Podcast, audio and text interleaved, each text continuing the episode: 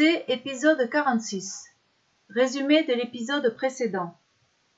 Parce qu'Ariane était très malade, Thésée l'a fait débarquer sur l'île de Naxos. Mais la tempête a repris, et le bateau a été emporté au loin, laissant Ariane seule, abandonnée sur l'île. Le soleil brûlait à cette heure avancée de la journée, mais Ariane n'en ressentait pas la brûlure.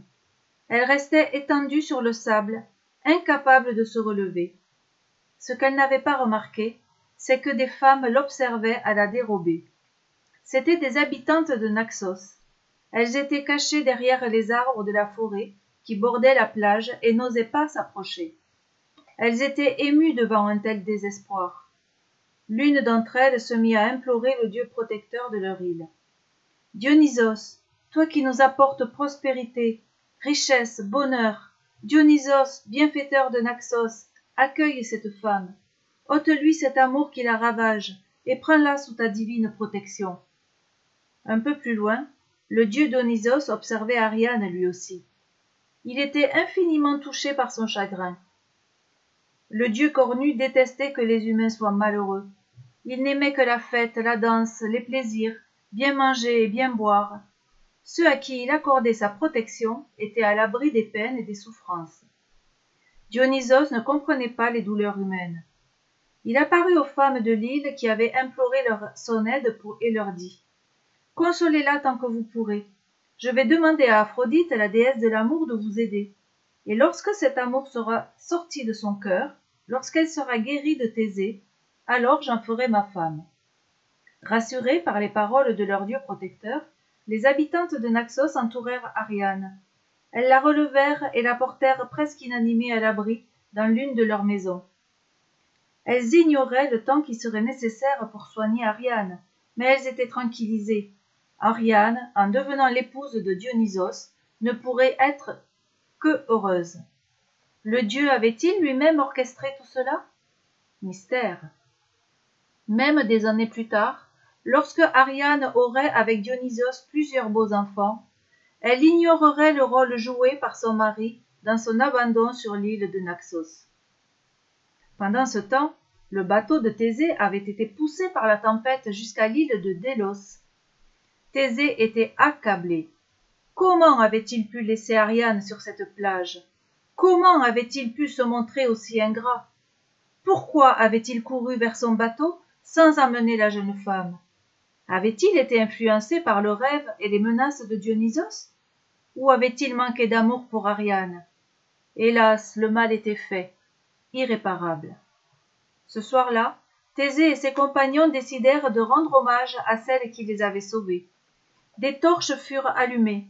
Un repas fut servi au cours duquel le vin coula à flot. Thésée avait disposé au centre d'un cercle de feu la petite statuette d'Aphrodite sculptée par Dédale, le cadeau d'Ariane. La lueur des flammes se projetait sur la silhouette de la déesse. On l'aurait dit en feu.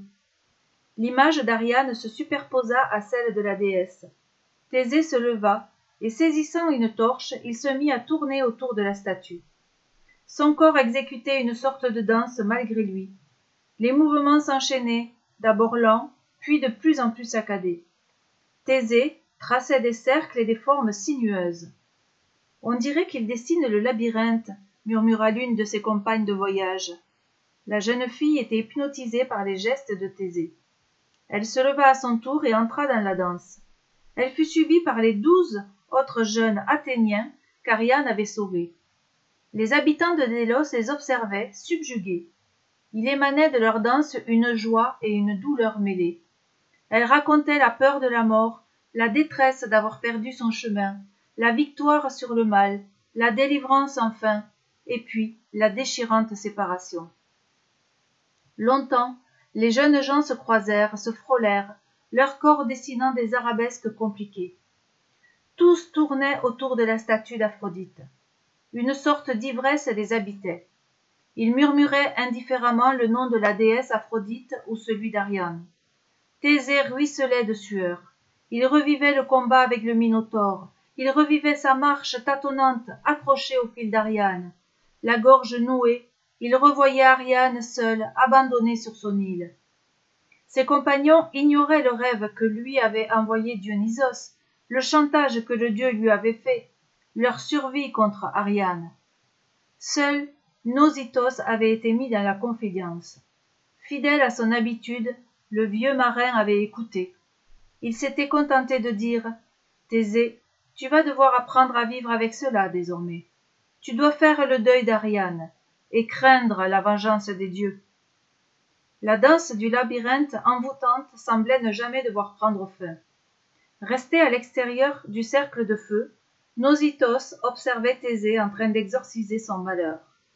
Cette cérémonie suffirait-elle à calmer la colère des dieux? À suivre.